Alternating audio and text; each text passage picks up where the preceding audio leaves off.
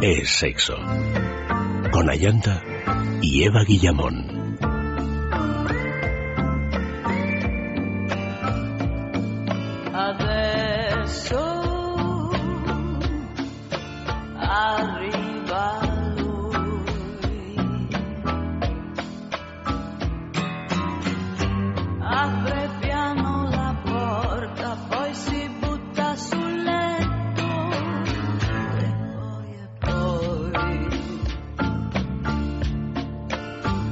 Muy buenas noches, queridos amigos. Bienvenidos a Es Sexo. Esta noche es Sexo de Salud. Pero antes de comenzar, os voy a recordar nuestras direcciones de contacto porque estamos en directo para que nos preguntéis a lo largo del programa pues cualquier duda que tengáis sobre el tema que vamos a tratar y también participéis en todos nuestros juegos y concursos. Sexo arroba es radio.fm es la dirección de correo electrónico.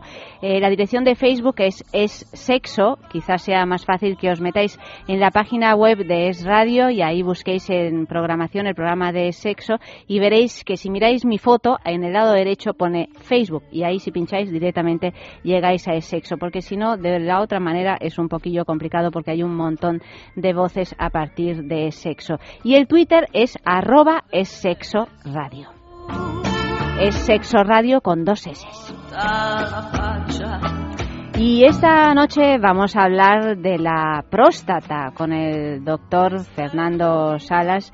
Que buenas noches, doctor. Querido doctor, bienvenido otra vez. Saludamos también a Eva, que está aquí a mi Muy buenas noches. Y nada, ya estamos los tres, el doctor Fernando Salas de Men Solution, que trabaja en esa clínica que está ubicada en Madrid, la clínica Menorca. Y, bueno, ahí lo podemos encontrar para consultarle cualquier cuestión que tenga que ver con problemas sexuales o con nuestra sexualidad, ¿verdad? Encantado, encantado de recibir a todo tu público.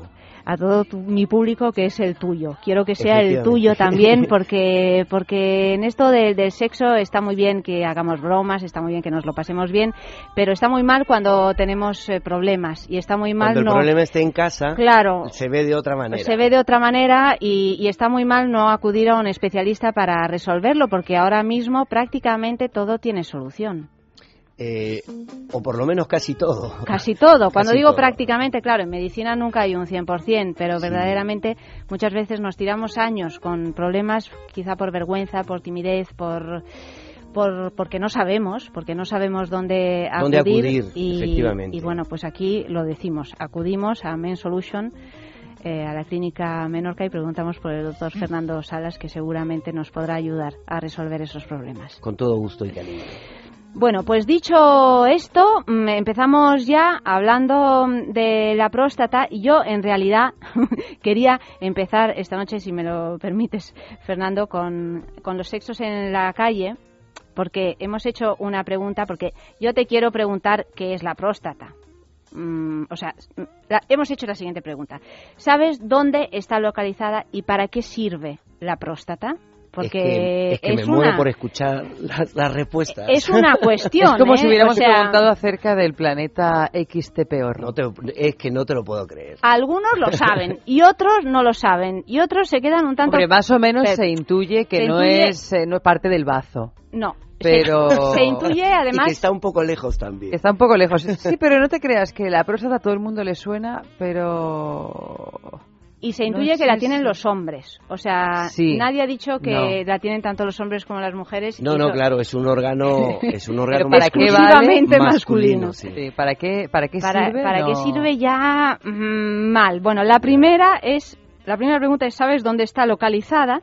y para qué sirve la próstata. Vamos a ver qué han, qué han contestado y a partir de ahí pues ya nos aclaras un poquito la idea y hablamos más en profundidad de esta cuestión. Escuchamos. Sexo en la calle. Eh, la próstata se encuentra eh, debajo de la vejiga o encima del hombre, eh, en la parte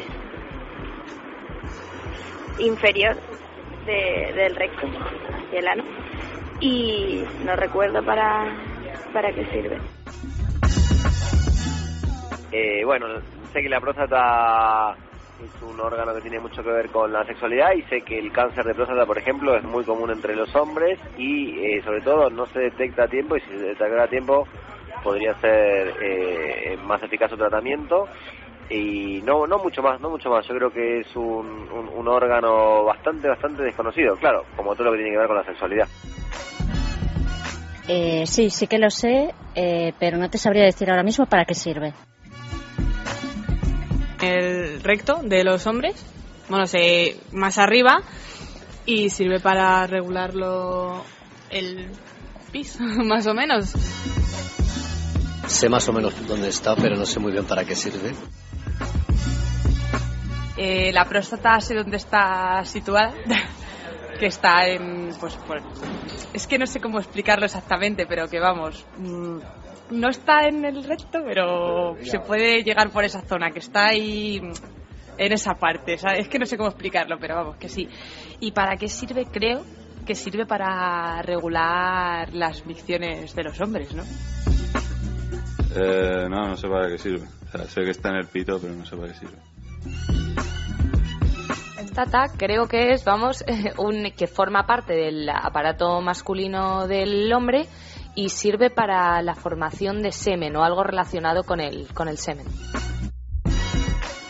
Importante que vayan a partir de una edad, porque está claro que el cáncer de próstata es uno de los más comunes entre los hombres a partir de una edad y cogido a tiempo como siempre, perfectamente solucionable. Bueno, mmm, ¿cómo tenemos las ideas? Un poco confusas, doctor. Sí, pero en, líneas generales la gente efectivamente tiene idea de lo, que estamos hablando. Hombre, pero la próstata del pito, Fernando, No, no, yo estoy hablando de la, de la gran mayoría. Pero casi todos han dicho en el recto, ¿eh? Casi todos han dicho, no saben para un qué par de sirve. chicas, un par de chicas que lo dijo, que lo dijo, pero la gran mayoría tiene idea, ¿no? La próstata es un órgano que forma parte del aparato sexual masculino. Es una glándula, es una glándula pequeña. Fíjate que, el diámetro eh, no llega más de 3 centímetros y medio, en la, normalmente hablando, ¿no? Entonces, y efectivamente, la primera chica dijo que se encontraba en la zona inferior de la vejiga y, y, inmediatamente anterior al recto, lo dijo, y esa es su localización. Eh, ahora, no tenía mucha idea para qué sirve, pero eh, en líneas generales estaban bien orientados. Además, yo me imagino que te pregunte alguien por la calle, dime, eh, ¿tú sabes ¿Dónde está la ¿Dónde próstata? Está la próstata? Es, como que te un poco fuerte, sí. Como que te coge de sopetón. Pero en líneas generales a mí me ha parecido que las personas encuestadas tenían cierta cierta orientación. ¿no? Bueno, o sea, nos orientamos, entonces la próstata está... Eh, es, parte del aparato sexual masculino, es una glándula, eso significa que va a fabricar secreción, ¿no? Toda glándula lo que fabrica es fluido. Entonces, la razón de ser de la próstata es fabricar un porcentaje muy alto del semen del hombre. Un porcentaje muy alto. Muy alto del semen del hombre, pero a, su vez también produce una serie de líquidos que se llaman prostáticos y que lubrican la uretra.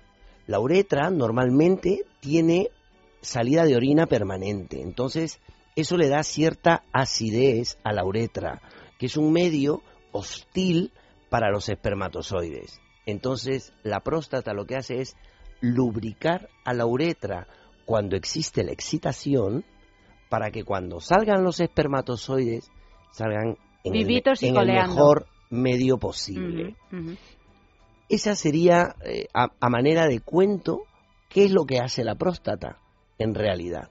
¿no? Esa es su función. Y como han dicho otros por ahí, también le han dado mucha importancia al cáncer de próstata. ¿no? Es un tema que lo tienen presente porque, porque se habla mucho conocemos siempre a alguien con cáncer de próstata. Y fulanito y fulanito, ¿te acuerdas de él? Sí que, pues, el padre está con cáncer de próstata. O mi cuñado, o el señor de enfrente, o mi marido. También se relaciona mucho con, eh, con la incontinencia urinaria, ¿no? Eh, sí, hombre, tiene mucha relación, efectivamente. No a todos les da lo mismo si aparece un cáncer, pero normalmente aparecen este estos trastornos de micción, como son la incontinencia urinaria, una, la urgencia urinaria, o sea que tienes muchas ganas de ir a orinar y llegas y no orinas nada. Pero no necesariamente, en ese caso, uno ha tenido que tener o tiene un cáncer de no próstata. necesariamente, sino efectivamente. Puede tener Eso- otro tipo de problemática claro, en la próstata. Desde una inflamación. El, aquí lo, lo que hay que resaltar, y creo que te veo, veo hacia dónde quieres ir, es la prevención. Sí. O sea, apenas a- que ap- aparece un trastorno de micción, cualquiera que sea, sea la incontinencia, sea la retención, sea que el chorro urinario eh, ha perdido fuerza, eh, es necesario Ir a un médico, a un urólogo. Efectivamente. Mm. En realidad no necesariamente ir al urólogo. Puede ir a su médico de cabecera y el médico de, cabece- de cabecera indicarle las pruebas diagnósticas. Y si, y si vemos que se trata de una hipertrofia prostática, que es benigna, pero eso significa que la glándula se pone grande, molestando porque está en un sitio donde, donde no puede crecer. Si crece va a obstruir, ¿no? Entonces, eh, eh, hasta un cáncer también puede ser. ¿no? Desde una hipertrofia prostática, una inflamación prostática o un cáncer. Entonces, haciendo unas pruebas diagnósticas muy sencillas, como una ecografía, un tacto rectal, las chicas tienen idea. ¿Será que han estado buscando el punto G masculino alguna vez? Quizá, bueno, eso que no también- es mala que noticia. el punto P, El punto efectivamente. P. Y es el punto P justamente, ¿por qué? ¿Por qué? Porque es relativo a la próstata. Claro, bueno, claro. eso sí. Pensaba que iba a ser una pregunta más difícil. Pues no sé. bueno, vamos a seguir hablando de todo Es un tema muy esto interesante. porque tiene pues eh, muchas eh, vertientes este tema y a lo largo de este rato de radio pues eh, pues vamos nos a, a gustaría, intentar nos gustaría si tú nos permites Sí. este, eh, eh, brindar una consulta de tipo gratuita Ujú. para los oyentes de tu programa, para el día que coordinemos Sí. cualquier persona que se ponga en contacto contigo una esta semana que viene Sí. eh, te puede tener una consulta gratis en Men Solution de Clínica Menorca con nosotros y lo atenderemos con todo gusto, con cariño, con calidad. Pues la primera persona que, que llegue Pues a digas, petición sea la primera, sea la segunda, la que más lo necesita, no sé, los criterios que tú impongas. Pues enviado un correo, enviado un correo a sexo@esradio.fm pidiendo esa consulta gratuita y uno de vosotros pues se la llevará. También aprovecho para deciros que en Men Solution de la Clínica Menorca podéis eh, coger cita llamando a este teléfono al 91 328 0603 91 328 0603 y un poquito de música y a la vuelta enseguida leeremos unos cuantos mensajes que han ido llegando con el tema de esta noche que es precisamente ¿qué me pasa, doctor? You know, every now and then I think you might like to hear something from us nice and easy. But there's just one thing, you see, we never ever do nothing nice and easy. We always do it nice and rough. But we're gonna take the beginning of this song and do it easy. But then we're gonna do the finish rough. The way we do Proud Mary. Rolling on a river. Listen to the story now. Left a good job in the city. Working for the man every night and day. And I never lost one minute of sleep. And I was worrying about the way that things might have been. Big wheel keep on turning. Ooh, the proud Mary keep on burning. Rolling, Rolling, rolling, yeah. rolling, Rolling on a river. rolling on the river. Say we're rolling, Rolling, rolling, rolling.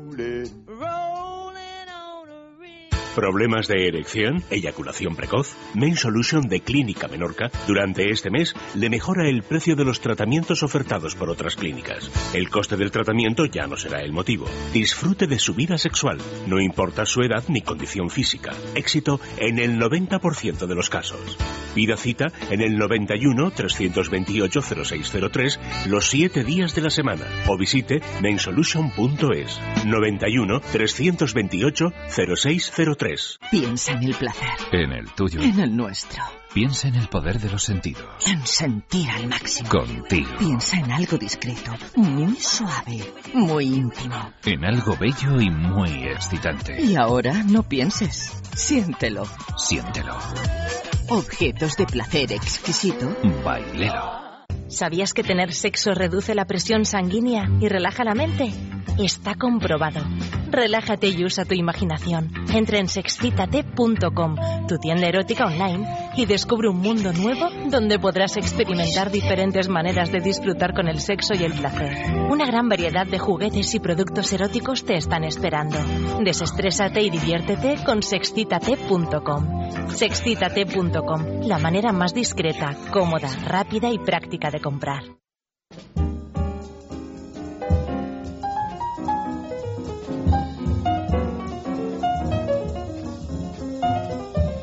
Pues el tema de esta noche es ¿Qué me pasa, doctor? Ya sabéis que podéis enviar vuestros mensajes tanto en Facebook como en el correo electrónico sexo arroba es radio fm, en Twitter es sexo arro, no, arroba es sexo radio y bueno, ya han llegado varios con ese tema de esta noche ¿Qué me pasa? Doctor Eva, cuéntanos un poquito qué ha llegado. Pues mira, por ejemplo, Susana dice, ¿qué me pasa, doctor? Cuando habla, su voz hace eco dentro de mí y me retumba hasta el alma. Bueno, mm. Dice Cani. Cani está de verdad descubriéndose con otra personalidad distinta a la que tenía la temporada pasada. Pasada. Dice, ¿qué me pasa, doctor? Y el doctor le contesta, pues nada, hija, que estás muy buenorra. Santi dice en Twitter, es uno de sus diálogos, dice, ¿qué me pasa, doctor? Inflamación de ovarios. Pero si soy un hombre y yo pescadero, pida de una vez. Luego el pianista dice, ¿qué me pasa, doctor? Gritaría su nombre a todas horas y sin embargo cuando estoy con ella le susurro al oído. Y luego Isaac nos manda una anécdota al correo electrónico a sexo@radio.fm que dice que la bueno, a través de... No, no, voy a contar las fuentes porque no sé si, si es factible contarlas, pero bueno, en, en, cualquier caso es una llamada de teléfono de un hombre a una, a una línea de estas eróticas eh, dice que todas las mujeres, este hombre defendía que todas las mujeres podían tener orgasmos anales si se les educaba la próstata adecuadamente.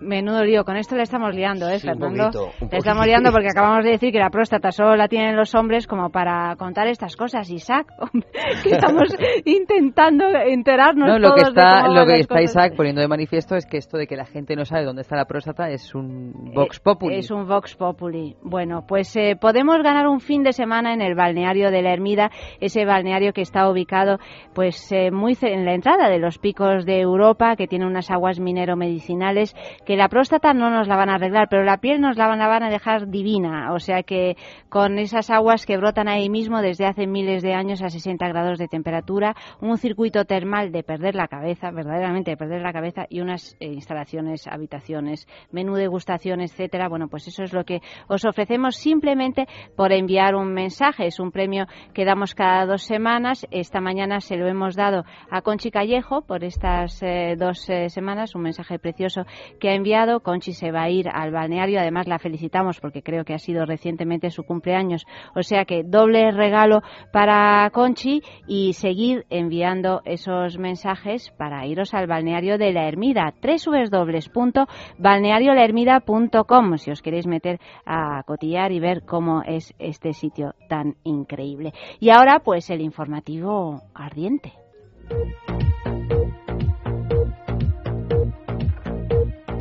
Las mujeres tienen más sueños eróticos que los hombres. La verdad es que un vago 1% de nuestras experiencias oníricas están directamente relacionadas con el sexo, pero eso sí, son muy intensas. De hecho, algunas lo son tanto que hasta acaban en orgasmo. Ellas, por lo general, sueñan con hombres conocidos y ellos, por lo general, con mujeres desconocidas.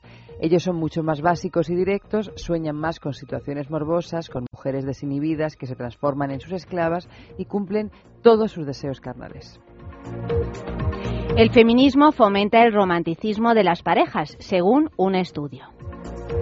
Tras una encuesta realizada entre 531 personas, las psicólogas Lori Rothman y Julie Phelan de la Universidad de Rutgers en Nueva Jersey, en Estados Unidos, concluyeron que tener una pareja feminista aumenta las posibilidades de mejorar la calidad de dicha relación. Para las mujeres el hecho de ser feministas supone que su relación es más sana y más romántica. Para los hombres, por otro lado, implica una mayor estabilidad y un aumento de la satisfacción sexual. La encuesta sirvió además para acabar con estereotipos relacionados típicamente con las mujeres feministas, como por ejemplo que son poco atractivas, que son homosexuales o que quieran quedarse solteras de por vida. Preservativos by Louis Vuitton. Pues estos preservativos se tratan de una línea especial que ha sacado al mercado Louis Vuitton con la que esta marca de superlujo quiere contribuir a la concienciación en el uso de preservativos para prevenir enfermedades y controlar la natalidad. El precio de la cajita de preservativos ronda los 68 euros.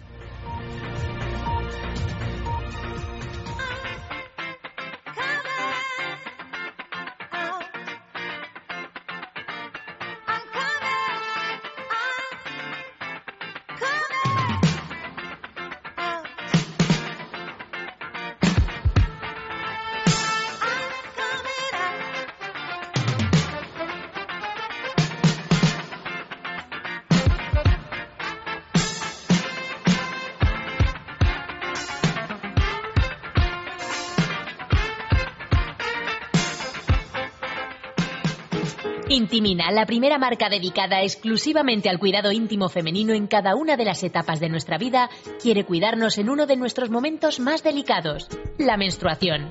Con su copa menstrual Lily Cap ofrece la mejor alternativa a los tampones y compresas. Sin alergias, sin irritación y sin sequedad, Intimina te proporciona gracias a Lily Cap todo lo que necesitas para un periodo cómodo, seguridad e higiene. Prepárate para experimentar un antes y un después en tu menstruación. Lily Cap. ¿Te apuntas al cambio?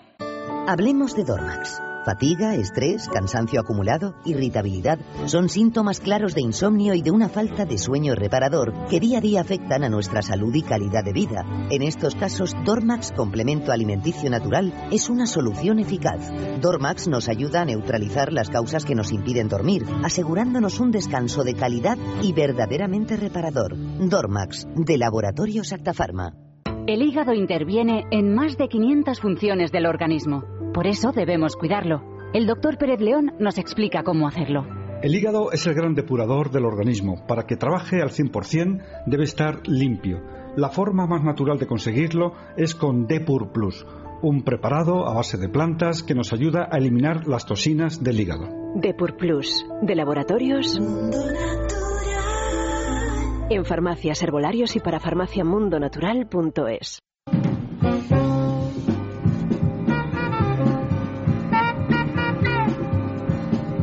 Y seguimos hablando con el doctor Fernando Salas de Men Solution en la clínica Menorca de la próstata y de los problemas que suele o que puede generar. Eh, doctor, tengo otro sexo en la calle para que nos dé pie para seguir charlando sobre esta cuestión. Hemos preguntado, ¿deben los hombres ir al urólogo como las mujeres al ginecólogo o para ellos no es tan importante? Escuchemos.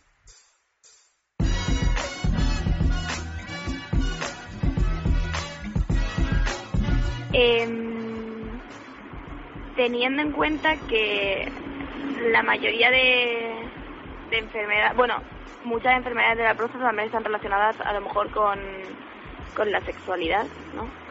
Con lo cual depende de la, supongo que depende de la sexualidad del hombre, pero es que tampoco sé cuántas, con qué, con qué mm, normalidad va una mujer al ginecólogo. Entonces, supongo que sí, no lo sé, no sé cuántas veces va una mujer al ginecólogo. Bueno, no sé cuál sería la regla. Yo bueno, todas las prácticas médicas son complicadas de saber. Yo creo que debería ir, eh, sí, en la medida de que es algo que es importante y eh, eh, sobre todo para fomentar la, la medicina preventiva, que eso siempre es muy importante.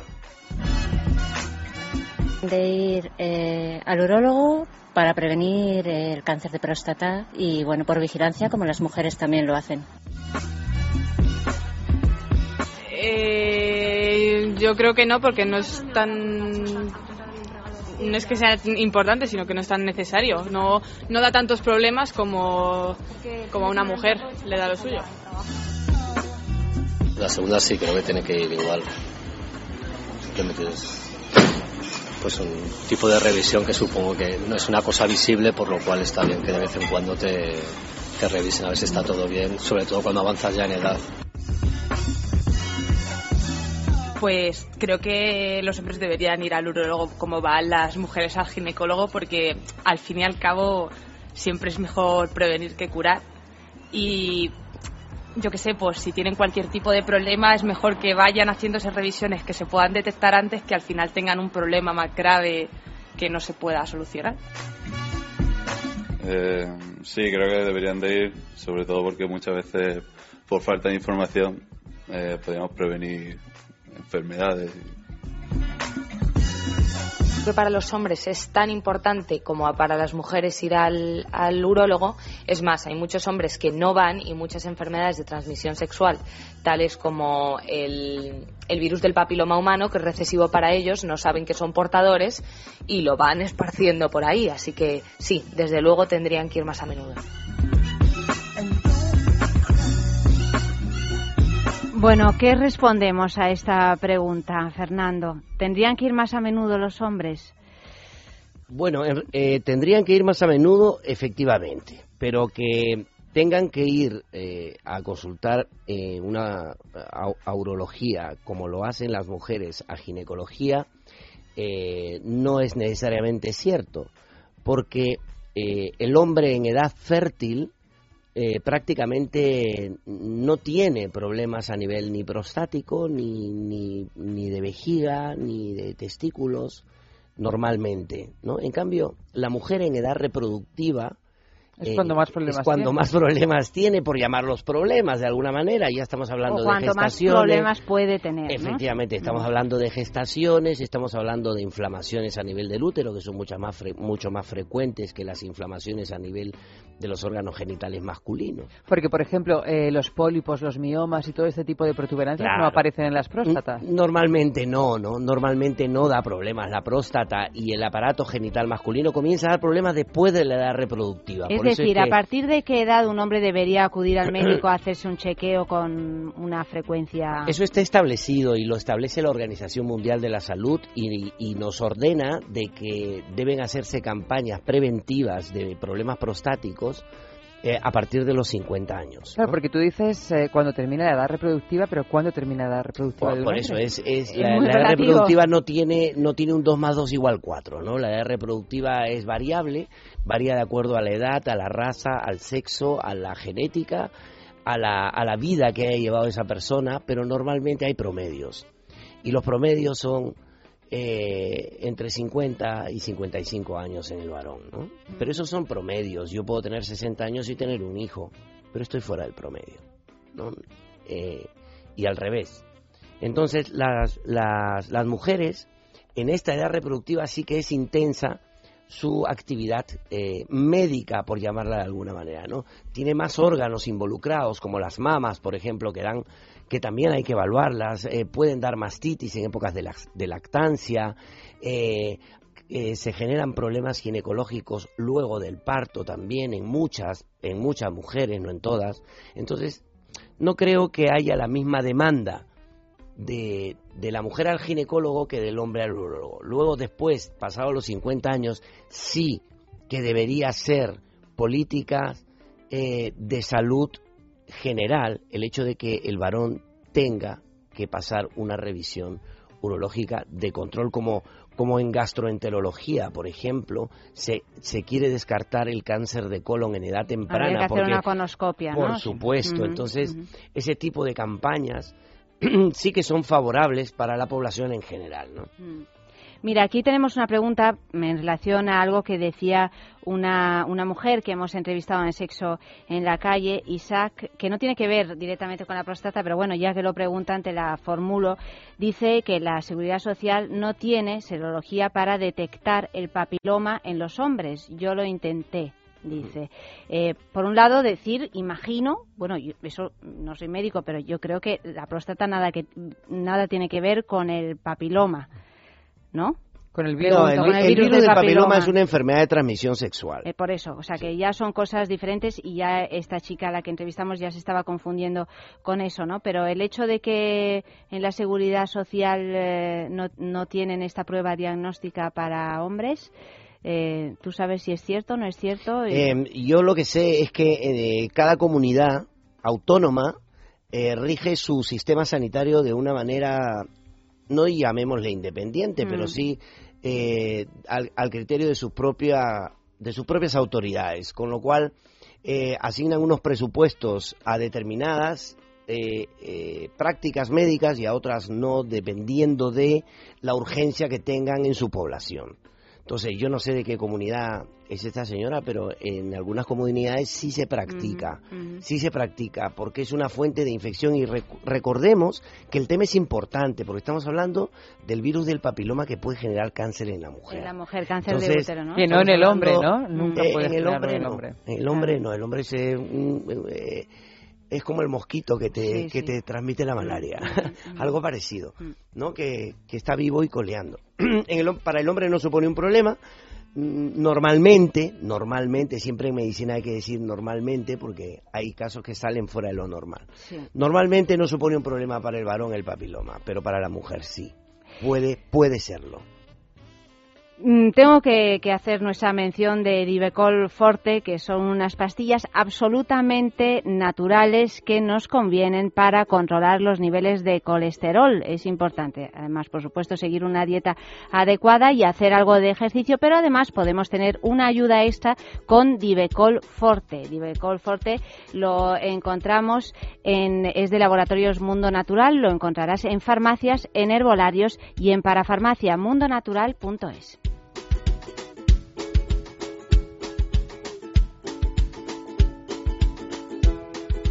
¿Sabías que tener sexo reduce la presión sanguínea y relaja la mente? Está comprobado. Relájate y usa tu imaginación. Entra en sexcitate.com, tu tienda erótica online, y descubre un mundo nuevo donde podrás experimentar diferentes maneras de disfrutar con el sexo y el placer. Una gran variedad de juguetes y productos eróticos te están esperando. Desestrésate y diviértete con sexcitate.com. Sexcitate.com, la manera más discreta, cómoda, rápida y práctica de comprar. Piensa en el placer. En el tuyo. En el nuestro. Piensa en el poder de los sentidos. En sentir al máximo. Contigo. Piensa en algo discreto, muy suave, muy íntimo. En algo bello y muy excitante. Y ahora no pienses. Siéntelo. Siéntelo. Objetos de placer exquisito. Bailelo. Intimina, la primera marca dedicada exclusivamente al cuidado íntimo femenino en cada una de las etapas de nuestra vida, quiere cuidarnos en uno de nuestros momentos más delicados, la menstruación. Con su copa menstrual Lily Cap ofrece la mejor alternativa a los tampones y compresas. Sin alergias, sin irritación y sin sequedad, Intimina te proporciona gracias a Lily Cap todo lo que necesitas para un periodo cómodo, seguridad e higiene. Prepárate para experimentar un antes y un después en tu menstruación. Lily Cap. ¿Te apuntas al cambio? Ha intentado de todo, pero no hay manera de bajar su colesterol. El doctor Pérez León le ayudará a conseguirlo con Divecol Forte.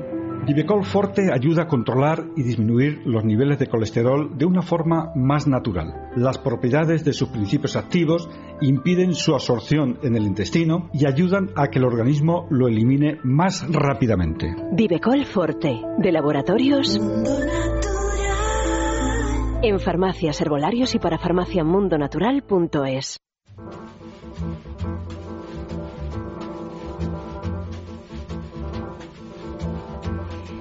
Y tenemos nuestro concurso de las grandes mujeres de, de, de, las grandes mujeres sin más. No voy a decir grandes mujeres de España porque desde luego no es de España la mujer de, la esta historia. noche, de la, historia. de la historia. Ya sabéis, sexo arroba es radio.fm, si es por Facebook es sexo, Twitter arroba es sexo radio. Fernando, a ver si la, si la aciertas. Tenemos es muy sencilla hoy, un ¿eh? premio de Intimina, esa marca que se ocupa eh, de la mujer, cuyos productos se pueden encontrar en www intimina.com y también en farmacias y en parafarmacias. El premio de esta semana es un kit que lo aúna todo un poco porque Lo aúna tenemos todo un poco. el hidratante a base de aloe vera, Con base acuosa y extracto de aloe vera, tenemos el kiri, tenemos el- el- las bolas la selle, tenemos... bueno, un montón de cositas el en ese celeste. el celeste, un montón de cositas en ese kit de Intimina, o sea que nada, a participar. Os voy a leer la primera pista.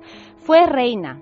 Hablaba seis lenguas y cultivaba la música, la literatura, la medicina, las matemáticas y la astronomía, nada más y nada menos. Heredó el trono de su padre, un monarca poco querido por su pueblo.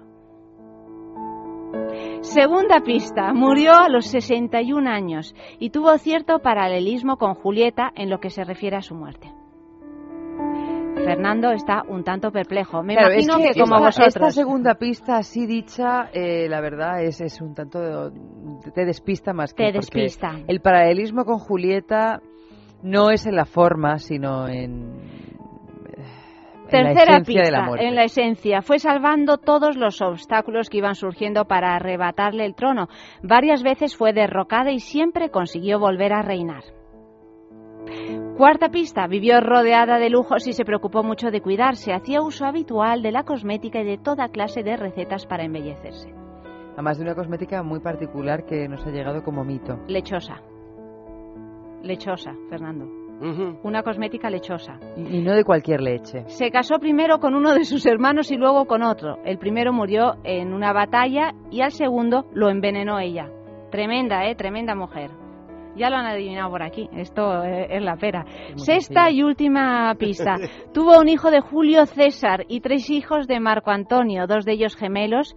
Marco Antonio fue engañado por los enemigos de ella, le hicieron creer que su amada estaba muerta y él se suicidó dejándose caer sobre su espada. Ella mandó que le trajeran una cesta de frutas con una cobra egipcia o áspid y se dejó morder por este reptil. Una mujer que además tiene que ver mucho con los mitos Sí, sexuales. Yo también. creo, yo creo que si hubieses dado la sexta pista, como la Ah, primera, claro, hubiese adivinado eh, mucha gente. Claro, querido, La sexta pero pista, es que lo, lo ya- vamos ya le pone el diciendo- nombre a tu personaje. Claro, lo va- Fabuloso personaje, Fabuloso personaje, lo vamos diciendo poco, poco a poco, ¿no? Pues eh, ha ganado, pues como a menudo ganado. Ha acertado Santi, desde luego, y tú por ahí tienes a alguien más que haya acertado. Isaac ha acertado Isaac también. ha acertado. Isaac y Santi siempre, siempre aciertan, están a la que saltan.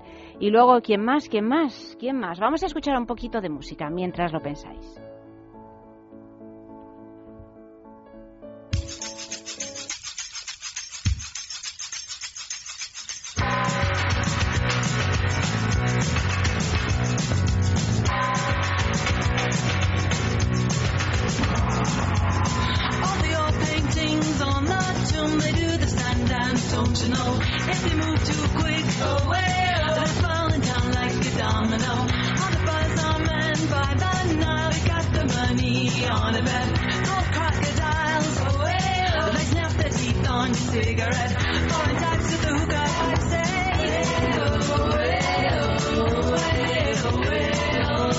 Quién es, quién es el personaje, la gran mujer de la historia También de esta que el noche? pianista también lo ha averiguado. También lo ha averiguado el pianista, pues eh, es Cleopatra, claro que sí. Tenéis que ser rápidos, ¿eh? Porque si no aquí, pues eh, el que no corre vuela. Pues Cleopatra es la mujer de, de esta noche. Y, y sexcítate, ¿dónde podemos encontrar todas esas cositas, esos juguetitos eróticos, esas... em, bueno, es que tiene de todo, sexcítate, eh, tiene de todo, ¿no? Tiene de todo y es una cosa tremendamente sencilla. Nos metemos en la página web de Sexcitate, que es www.sexcitate.com escogemos los productos que nos interesen comprar, porque seguro que alguno nos interesa, los añadimos al carrito de la compra y una vez que hayamos añadido estos productos nos va a salir una pantallita donde podemos introducir un código de descuento y ahí es donde os va a ayudar el oír es sexo, porque tenéis que introducir el código de descuento es sexo de X, todo en mayúsculas y sin espacios, y os habréis beneficiado de un 10% de descuento. Y eso en estos tiempos y en todos los tiempos siempre está, está muy bien. Y dicho esto, vamos, a- quiero saber un poquito más de la próstata. Fernando, mm, ¿cuáles son las patologías más comunes de la, de la próstata? Eh, ¿Cómo se puede llamar las enfermedades Lo de más próstata? frecuente, lo más frecuente que vemos en la práctica médica, eh, se- serían, podríamos resumirla en tres. La primera, una prostatitis, que sería una inflamación de esta glándula que da problemas. Que no tiene por qué ser nada cancerígeno. Ni No, no, no, no. Una, una, una prostatitis es una inflamación, una infección. Lo que sí que hay que averiguar es por qué. ¿Vale? Eso sí hay que averiguarlo. Y lógicamente tratarla. La, la segunda patología o enfermedad más frecuente es la hipertrofia prostática benigna, que cuando no da problema se queda ahí donde está. Eso significa que es una glándula que comienza a crecer de manera innecesaria ocupando un espacio que ya no le pertenece. Con lo cual provoca obstrucciones urinarias, eh, infecciones urinarias, eh, dolor, etcétera, etcétera, además de las disfunciones sexuales que conocemos. Y por último, el cáncer de próstata, ¿no? que, que hay que diagnosticarlo pronto y que a veces hay que ir a la cirugía prostática, no hay que extirpar la próstata y no solamente la próstata, sino tejidos aledaños también que pueden estar tocados por este crecimiento neoplásico. Todo esto trae como consecuencia unas secuelas, además, ¿no? La, la próstata es un órgano, como lo dijeron por ahí, sexual, por excelencia. Entonces, cuando nosotros retiramos la próstata, estamos retirando también, a veces, depende de la técnica quirúrgica, a veces estamos retirando algún tejido nervioso o algún tejido vascular que van a provocar la erección y que van a tener mucho que ver con las erecciones. Entonces, tenemos muchos pacientes operados de próstata que confían en nosotros, que vienen de todos lados de España para recuperar esa sexualidad perdida cuando le operaron del cáncer de próstata. Para recuperar las Efectivamente, existen, efectivamente. Existen también técnicas y técnicas para poder dejar, intentar de que en la vida sexual posterior a una cirugía de próstata sea lo más normal posible. Existen técnicas, pero no siempre funcionan, ¿no? Eh, con el cirujano más, más eh, bueno que tengamos en Madrid, eh, puede producirse de todas maneras una disfunción eréctil después de la de la cirugía prostática. Esas serían las tres patologías que vemos con suma frecuencia y que tratamos las tres. Pues en Men Solution las tratamos en la clínica Menorca. Os recuerdo el teléfono 91 328 0603. Ahí encontraréis al doctor Fernando Salas y ahí, bueno, pues podréis... Bueno, eh, yo solamente soy alguien que lidera un equipo. ¿eh? Él es un equipo muy grande, es un equipo de gente muy valiosa, eh, que trabaja en sala de operaciones, que se mueve eh, con los, los recursos, eh, gente que, la gente de la limpieza. En realidad yo solamente lidero un gran equipo de profesionales. Bueno, pues eso está muy bien. En cualquier caso es una seguridad saber que tú que tú estás allí y que y que te podemos preguntar pues cualquier duda que tengamos. Y en otro orden de cosas, Santi Malasombra nos recomienda el sueño de Alejandría de Terence Simois a propósito de esa mujer de Cleopatra, de la gran mujer de esta noche. Y también nos recuerda que ha visto la noticia de los preservativos Louis Vuitton que hemos dado en el noticiero ardiente y parece ser que cuestan 68 dólares cada uno, no la caja, lo cual, bueno, lo convierte casi casi en, bueno, sin el casi, en un lujo absoluto. De todas maneras, fíjate Más caro que tomarte un Viagra, ¿no? Como, como, como de- bueno, mucho Sí. más caro. Como decía Fernando Salas, que poco ojo han tenido, en lugar de ponerle 69 dólares, le han puesto 68. ¿Verdad? Es que tiene toda la razón. Por lo menos podían tener así un poquito de sentido del humor. Ya que Igual te ha sido a hasta. La idea, dineral. la idea ha sido, la idea ha sido aquí del gerente comercial Jaime, que a Sí. propósito de su cumpleaños. ahora Hombre, mismo, Jaime, felicidades. Es su cumpleaños, coge. ¿De quién por es? si acaso. ¿Qué ha sido? ¿El jueves o...? No, no, no. eh, hoy es El 25, el viernes. 25, Bueno, pues viernes. casualmente El hoy 25 también, viernes. viernes 25, es el cumpleaños de Juanpe. Ay, Juanpe es un queridísimo oyente nuestro. Juanpe, te Pues le felicitamos. mandamos un abrazo también. Claro que sí. ¿Ha dicho algo, Juanpe? ¿O No, no lo ha dicho, dicho. nada, muy discreto No él. lo ha pues, dicho, pero nos Juanpe, acordamos, o un beso, yo personalmente me acordaba. Un beso enorme, claro que sí. Y no nos podemos eh, despedir de este espacio de salud sin antes mencionar la juguetería, que es esa boutique erótica que se ubica en Madrid, en la travesía de San Mateo número 12, y que tiene también eh, otra tienda en San Sebastián, Donostia, en la calle Usandizaga número 5, muy cerquita de ese edificio que se llama el Cursal. Y bueno, pues tenemos el concurso de la juguetería con esta pregunta. ¿Cómo evitaba Antonio Resines la eyaculación precoz? Tenéis que responder, responder lo que decía Antonio Resines. Este es un concurso que lo vamos dando desde el lunes, o sea que podéis participar a través de las redes sociales, a través de nuestro correo electrónico sexo arroba punto fm y os podréis llevar un eh, juguetito maravilloso que precisamente ayuda también, no voy a decir las disfunciones eréctiles, pero sí cuando la cosa no está así muy... mm, pues eh, la anilla mío de Jeju, eh, de la marca Jeju, pues es una anilla estupenda para, para tener unas relaciones sexuales satisfactorias. O sea que ese es el premio de la juguetería. Y dicho esto, pues no nos queda más que despedirte, Fernando, hasta la semana que viene. Encantadísimo de estar aquí en vuestro programa. Es, eh, me la paso muy bien. eh, las encuestas me encantan y Qué sobre bien. todo la participación de tu público. Un saludo para Córdoba, un oyente tuyo que, que ha tenido a bien confiar en nosotros, que ya está en tratamiento. Nos alegramos, nos alegramos muchísimo de que esto haya sucedido de verdad, porque porque siempre una buena noticia. Cuando alguien Sí, sí. decide enfrentarse con un problema y resolverlo, es una buena noticia. Pues eh, Fernando, la semana que viene más. Además, la semana que viene Sí. vamos a hablar del sexo en la tercera edad, el jueves que viene. Lo avisamos. A propósito de un oyente que ha escrito un una carta Qué bonita- preciosa. Qué bonito es el amor en la tercera edad. Eso dice ese Tiene una connotación diferente, te lo, te lo puedo asegurar. Claro Tengo una cantidad de pacientes maravillosos. Pues Muy el, el jueves hablaremos de eso. Fernando, muchísimas Un gracias. beso. Buenas noches. Buenas noches. Y nosotros seguimos. Com tu podria dir perquè em fos senzill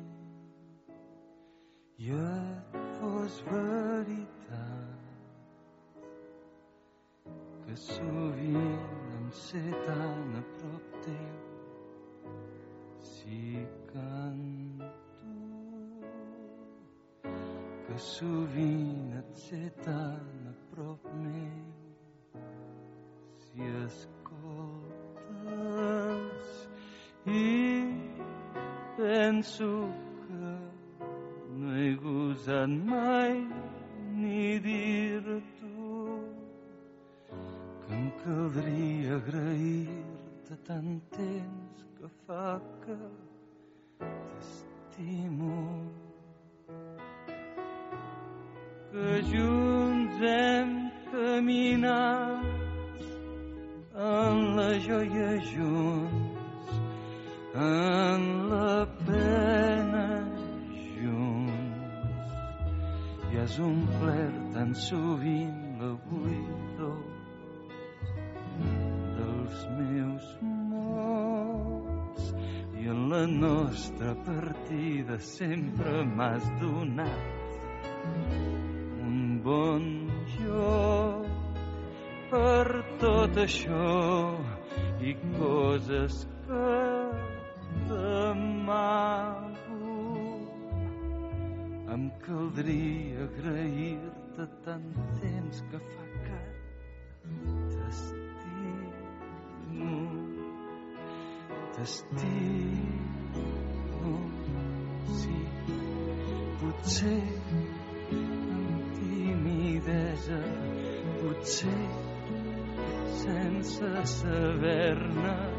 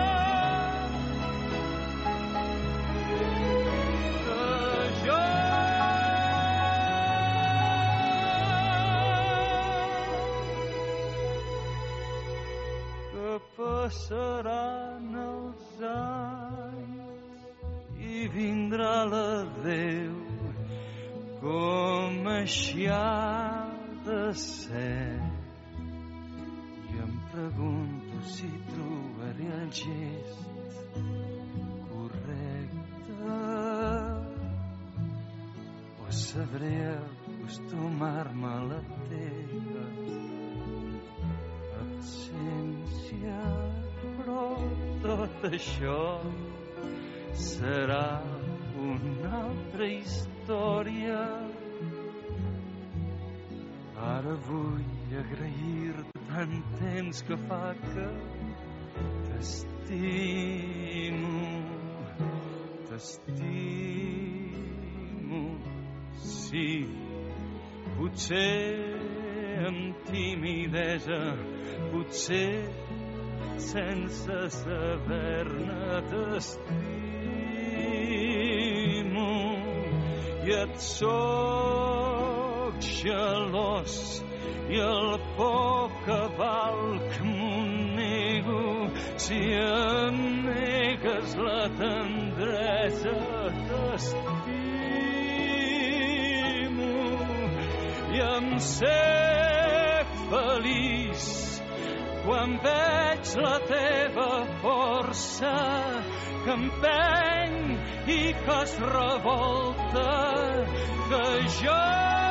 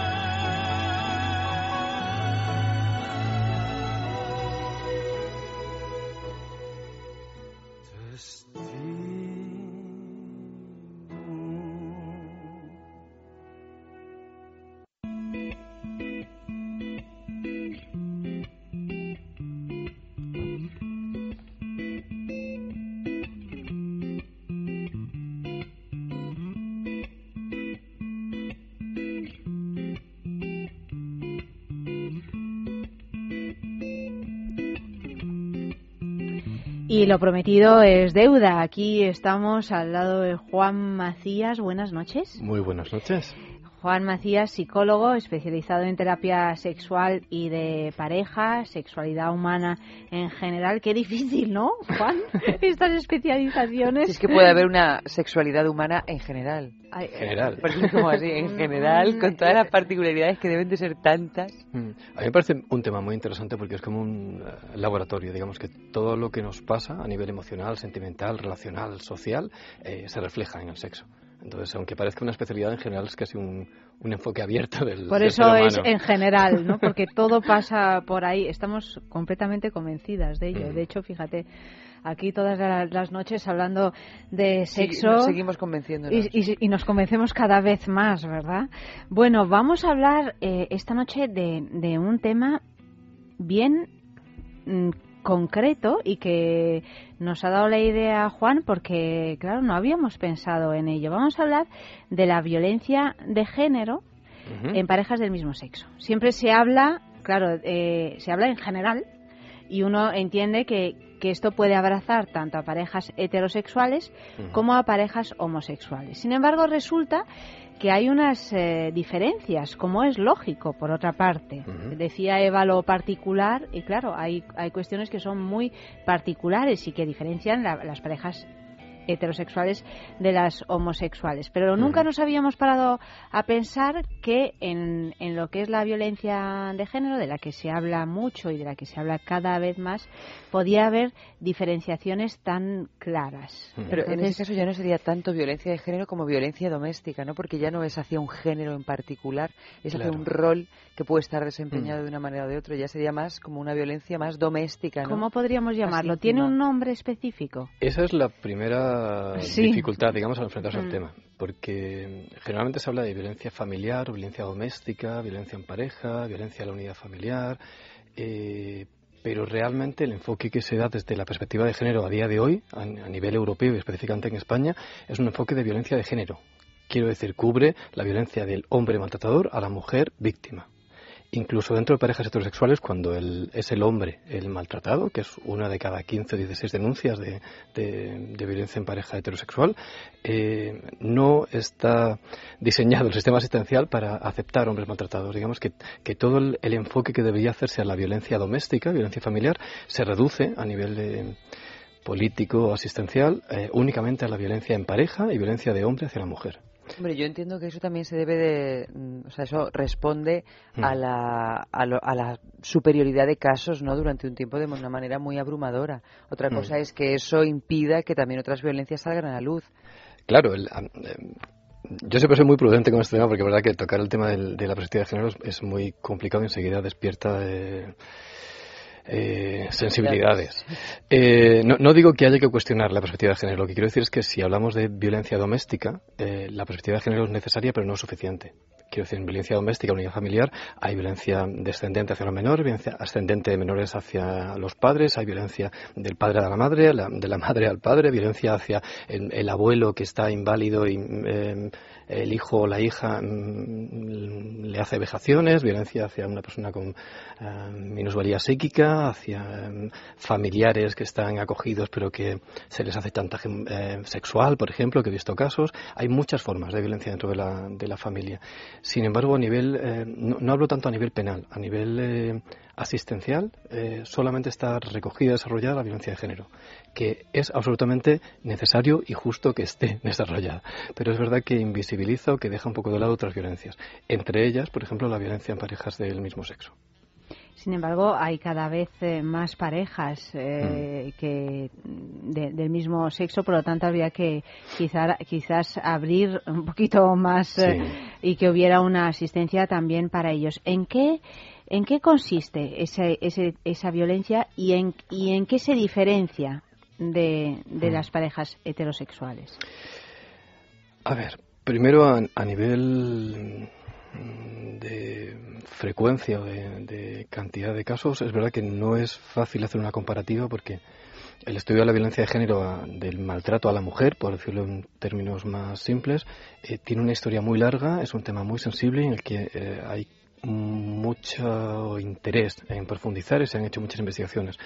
En el caso de la violencia en parejas homosexuales son datos muy recientes, hasta eh, mediados o fines de los 80 no se empezaron a hacer eh, investigaciones.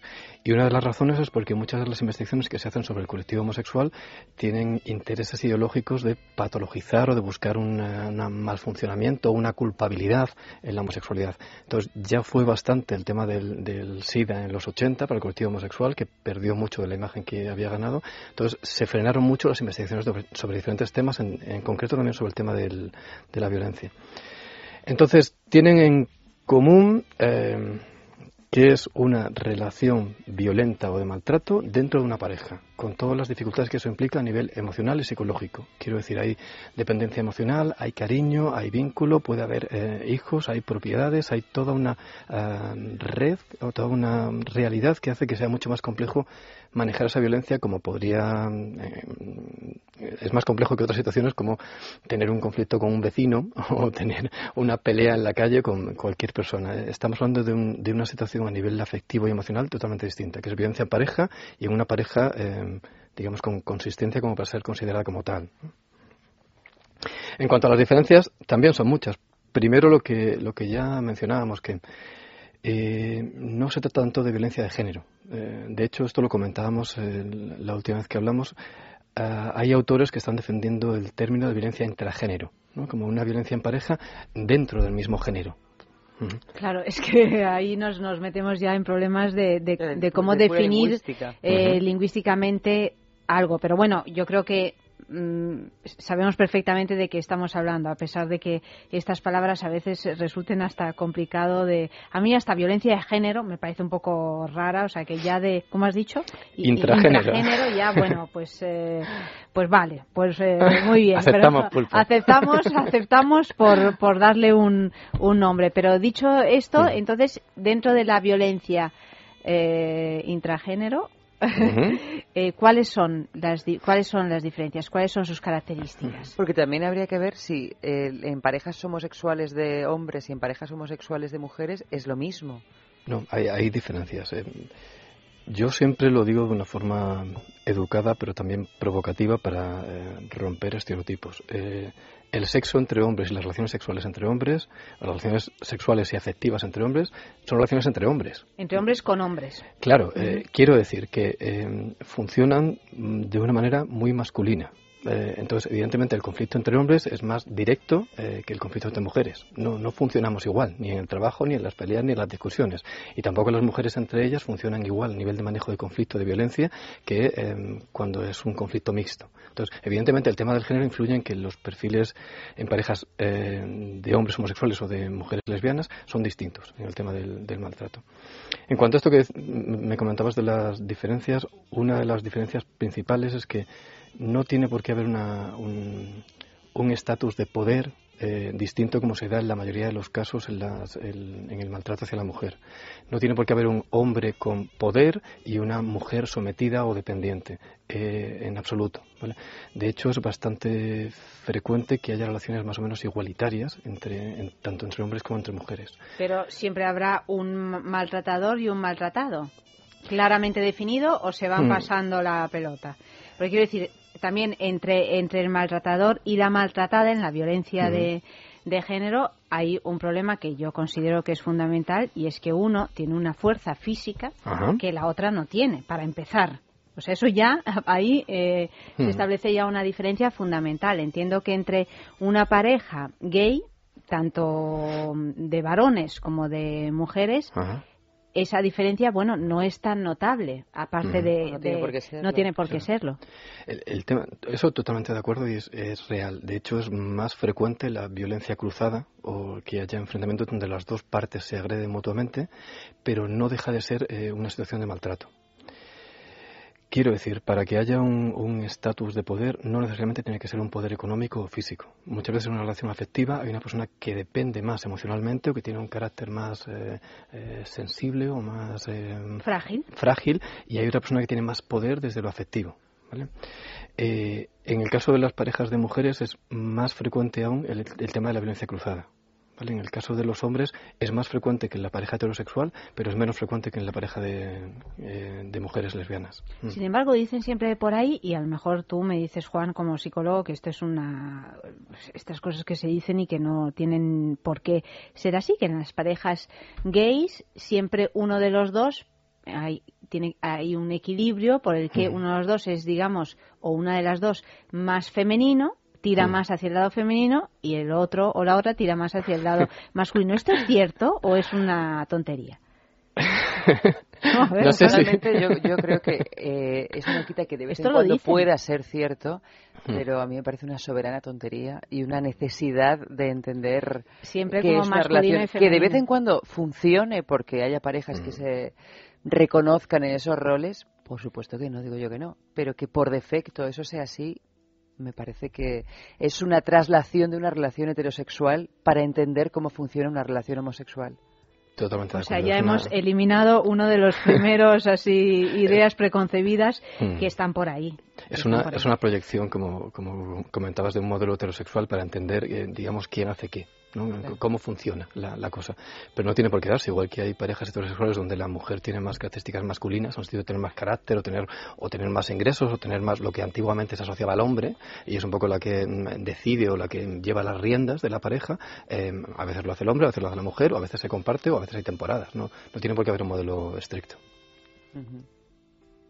Me, me han distraído porque me, me- me han dicho algo por el otro lado, Amalio, y, y, me, y me he distraído. Pues un poquito de música, ¿no? Pues venga, pues vamos a escuchar un poquito de música.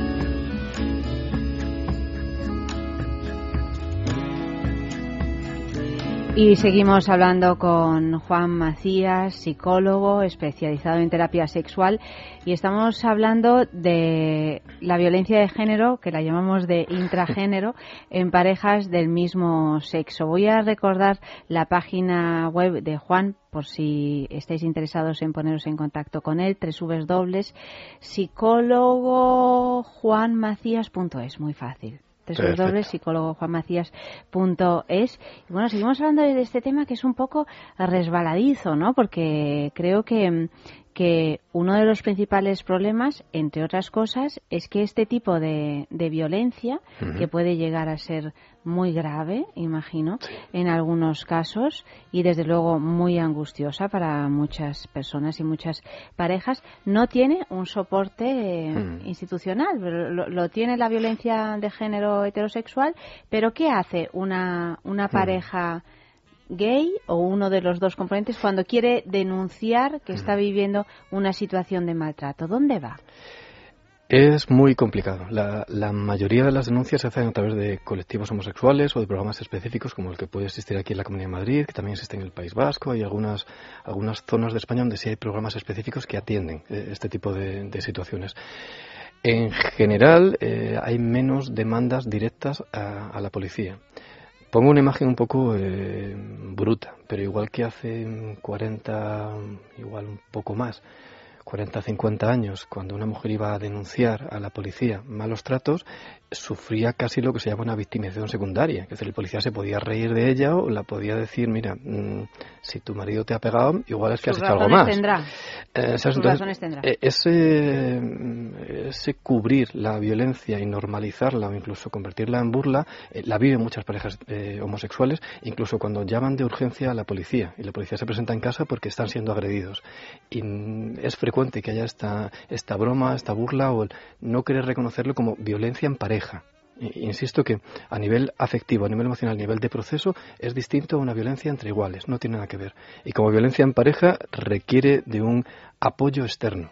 Por eso todo el sistema de atención a la, mujer y a la violencia de género eh, le aporta eh, apoyos externos a nivel psicológico, a nivel social, a nivel económico incluso, a nivel asistencial, para facilitar que haga un proceso emocional y sentimental como para elaborar que ha habido una violencia, para poder cerrar esa relación de violencia y poder reconstruir una, una vivencia sana consigo mismo y con, con el resto del mundo y con una posible pareja futura. Eh, todo ese tipo de recursos en las parejas homosexuales no existe. Eh, una agresión de una pareja homosexual se, se tramita por vía penal. Eh, O sea, como si te hubiera agredido a alguien por la calle. correcto. Ujú. Esto no deja mm, de ser el, el resultado de una sociedad que todavía no ha asumido eh, completamente la, una libertad sexual como es la que se supone que hay. Es decir, todavía Claro. no hay una in- infraestructura y, por supuesto, eh, la gente todavía no ha llegado a esa, a esa conclusión, ¿no? Lo cual es inquietante. El primer paso para reconocer que hay violencia en pareja es reconocer que dos hombres o dos mujeres viviendo juntos son pareja. Son una pareja. o sea, ya tenemos, nos podemos casar, pero todavía es como una boda que no es eh, del todo válida. Claro. Y es- entonces es- se genera este vacío legal. Mm. Es un tema complicado. Yo, yo sí eh, rompería una lanza, digamos, a, a favor de toda la gente que lleva mucho tiempo trabajando para ir cambiando el sistema. Entonces, Mm. mm, Yo el- durante más de 10 años he trabajado en servicios sociales y los compañeros y compañeras trabajadores sociales que, eh, que derivan a un caso donde hay maltrato eh, en una pareja del mismo sexo, realmente mm, tienen que trabajarse el caso, tienen que hablar con el recurso específico del piso tutelado o de la eh, ayuda que sea para o del grupo psicológico, de la asociación de mujeres, para convencerles de que den asistencia psicológica a una mujer, aunque no haya un hombre maltratador, porque si hay una mujer maltratadora. Y en el caso de los hombres es especialmente eh, difícil. De hecho, no cuentan apenas con, con- no, no digo con ningún recurso por no ofender a nadie que esté trabajando un poco al, al margen de los protocolos oficiales, Mm. pero eh, la asistencia es eh, prácticamente nula. Y es un tema serio porque em, a día de hoy son ciudadanos de derecho que se han casado, que tienen unos papeles, que pagan sus impuestos y que tienen, mm, en teoría, los mismos derechos a recibir la asistencia que eh, cualquier otra persona. ¿Y qué pasa fuera de, de España? ¿Hay países donde Hmm. hay una atención mayor a este tipo de problemas? En, En el norte de Europa, por supuesto, es todo maravilloso. Ver, cuéntalo, cuéntalo. Me da una rabia, oye. Allí todo funciona Bueno, ahí todo es pero que- funciona también que ni siquiera se pegan. Sí, no, ya no existe ni la violencia. No, yo creo que, que, que es bueno siempre tener referentes fuera, pero también yo creo que hay que ser comprensivos porque es verdad que, que en España hemos empezado el camino hace relativamente poco. Que, España tiene la, historia reciente que tiene y se ha incorporado un poco a determinadas cosas hace relativamente pocos años. Entonces vamos con retraso en algunas cosas, ¿no? tampoco es ah, una vergüenza, es, el proceso que, tenemos. Sí es cierto que, que en algunas partes de Europa y en Estados Unidos y Canadá eh, llevan haciendo lo que estamos empezando a hacer aquí desde hace unos mm, 15, 20 años, con lo Mm. cual tienen servicios específicos, tienen servicios de atención eh, telefónica, tienen servicios mm, dentro de servicios de lo que aquí sería servicios sociales eh, específicos para violencia en parejas del mismo sexo, hacen campañas de prevención. O sea, a- aquí sería casi inimaginable que se lanzase una campaña de prevención de violencia para parejas homosexuales. Y sin embargo sería de denuncia que alguien eh, dijese que le parece mal hacer eh, prevención eh, de violencia de género en parejas heterosexuales. ¿sabes? Sería algo casi como para que te, te quiten del, del puesto. Eh, pero en parejas eh, homosexuales ni siquiera se, se plantea ¿no? la posibilidad. Pero no es, es el mismo nivel de... ¿Podemos encontrar la misma cantidad de parejas con este tipo de problemas? Los, los porcentajes en los estudios que hay, sobre todo en Canadá y Estados Unidos, están entre un 11 y un 45%, pero la media está en 20 y pico, 30, que es la misma proporción que hay en mujeres maltratadas. eh, heterosexuales. En el caso de hombres eh, heterosexuales maltratados por mujeres, el porcentaje sí es mucho menor. Mucho, mucho menor. Esta es como de cada 15, 16 mujeres maltratadas, un hombre eh, heterosexual es maltratado. Pero entre eh, parejas homosexuales eh, y mujer maltratada, los porcentajes son muy similares. Increíble, e increíble también que no, que no siquiera claro, planteado. que, que ni siquiera lo hayamos pensado. Y eso es porque efectivamente pues no hay, igual que hace 50 años no te planteabas que una mujer podía ser maltratada, simplemente eso es lo que había y ya está, y, y punto, que es un poco lo que decías tú antes. Y ahora pues eh, yo misma reconozco que cuando mm, tú sacaste este tema en una charla así privada fuera de micro, pues me lo planteé por primera vez porque realmente no, no había pensado en esta cuestión y por supuesto si hay violencia en- entre parejas heterosexuales ¿por qué no la va a haber por desgracia también en parejas homosexuales? O sea que, mm, que bueno, subrayamos denunciamos esta esta situación que resulta increíble y una vez más pues instamos a quienes se ocupen de estas cuestiones en por lo menos copiar lo que se hace allá por arriba porque mira ellos ya tienen el camino hecho y simplemente quizá pues recogiendo un poco el testigo pues podemos dar ayuda a todas esas parejas que, que realmente la necesitan, igual que las parejas heterosexuales. Bueno, es- esperemos que ese camino sea lo más breve posible. Juan. Esperemos. Yo, si hay tiempo, comento Sí. solo una cosita que eh, mucha gente cree que cuando se habla de este tipo de realidades lo que se está pidiendo es eh, poner más recursos o gastar más dinero. Eh, yo no creo que sea una cuestión de hacer recursos especializados para cada tipo de violencia en concreto. Creo que cuando hay violencia en la familia, cuando hay violencia en la pareja, los recursos eh, pueden ser los mismos. No hace falta que haya una, una cosa específica. Evidentemente, si hace falta Igual que en el caso de la mujer, se ha formado a muchas mujeres policías para que a la mujer maltratada la atienda una policía y la atienda una policía Y con se una pueda determinada formación. más acogida. Eh, evidentemente sí tendría sentido que haya una especialización en los profesionales que atiendan eh, determinados casos de, de violencia, pero no, no es cuestión de ir eh, parcializando y reivindicando pequeños grupitos eh, de cada cosa. Yo creo que la reivindicación es más general, ¿no? como poder dar un servicio general a las demandas que la sociedad va planteando. Estar atentos a esas demandas y no y no así echarle arena encima, ¿no? Bueno, pues ahí queda eso. Juan, muchísimas gracias por habernos acompañado esta noche. Siempre resulta mm, algo me ilumina hablar contigo. Entiendo un montón de cosas en las que ni siquiera había pensado. O sea que mil gracias y hasta la próxima. Muchas gracias a vosotros por la invitación. Y hasta aquí hemos llegado, Eva. Nos despedimos con una canción Pues con una canción que va a poner Amalio ahora mismo, que va a empezar a que sonar. ya está sonando. Ya está sonando. Me ha dicho cuál es, Amalia, pero como no le entiendo porque no vocaliza, Los Caos de Beck. Bueno, esto a mí me parece chino, más o menos, ¿no? Sí, como, como aquí, ahora mismo a mí me han, me han desposeído de cascos. Te han desposeído de no cascos. puedo hablar con Amalio y, y debido a mi miopía, a pesar de las lentillas, no le leo los labios. No, no, es que... Entonces vamos a dejarlo- Quizás sería mejor leerle los labios antes que entenderle, ¿verdad? Pobrecito mío. Pobre Amalio. Bueno, eh, buenas noches a todos. Buenas noches, Eva. Buenas noches, Juan. Ha estado realizando maravillosamente bien el programa Amalio Varela. Y a todos vosotros ya sabéis sabéis que la semana que viene, pues más, mucho más, aquí mismo, en Es Radio. Baby, I'm love. Baby, I'm lost. Baby, I'm lost.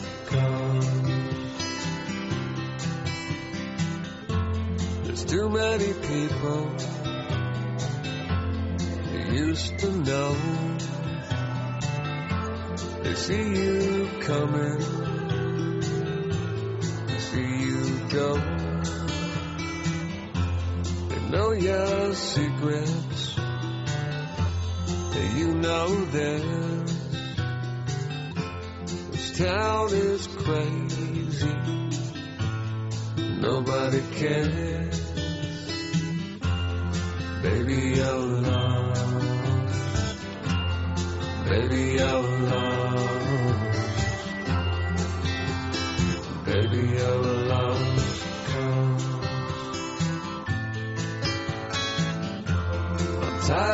fighting.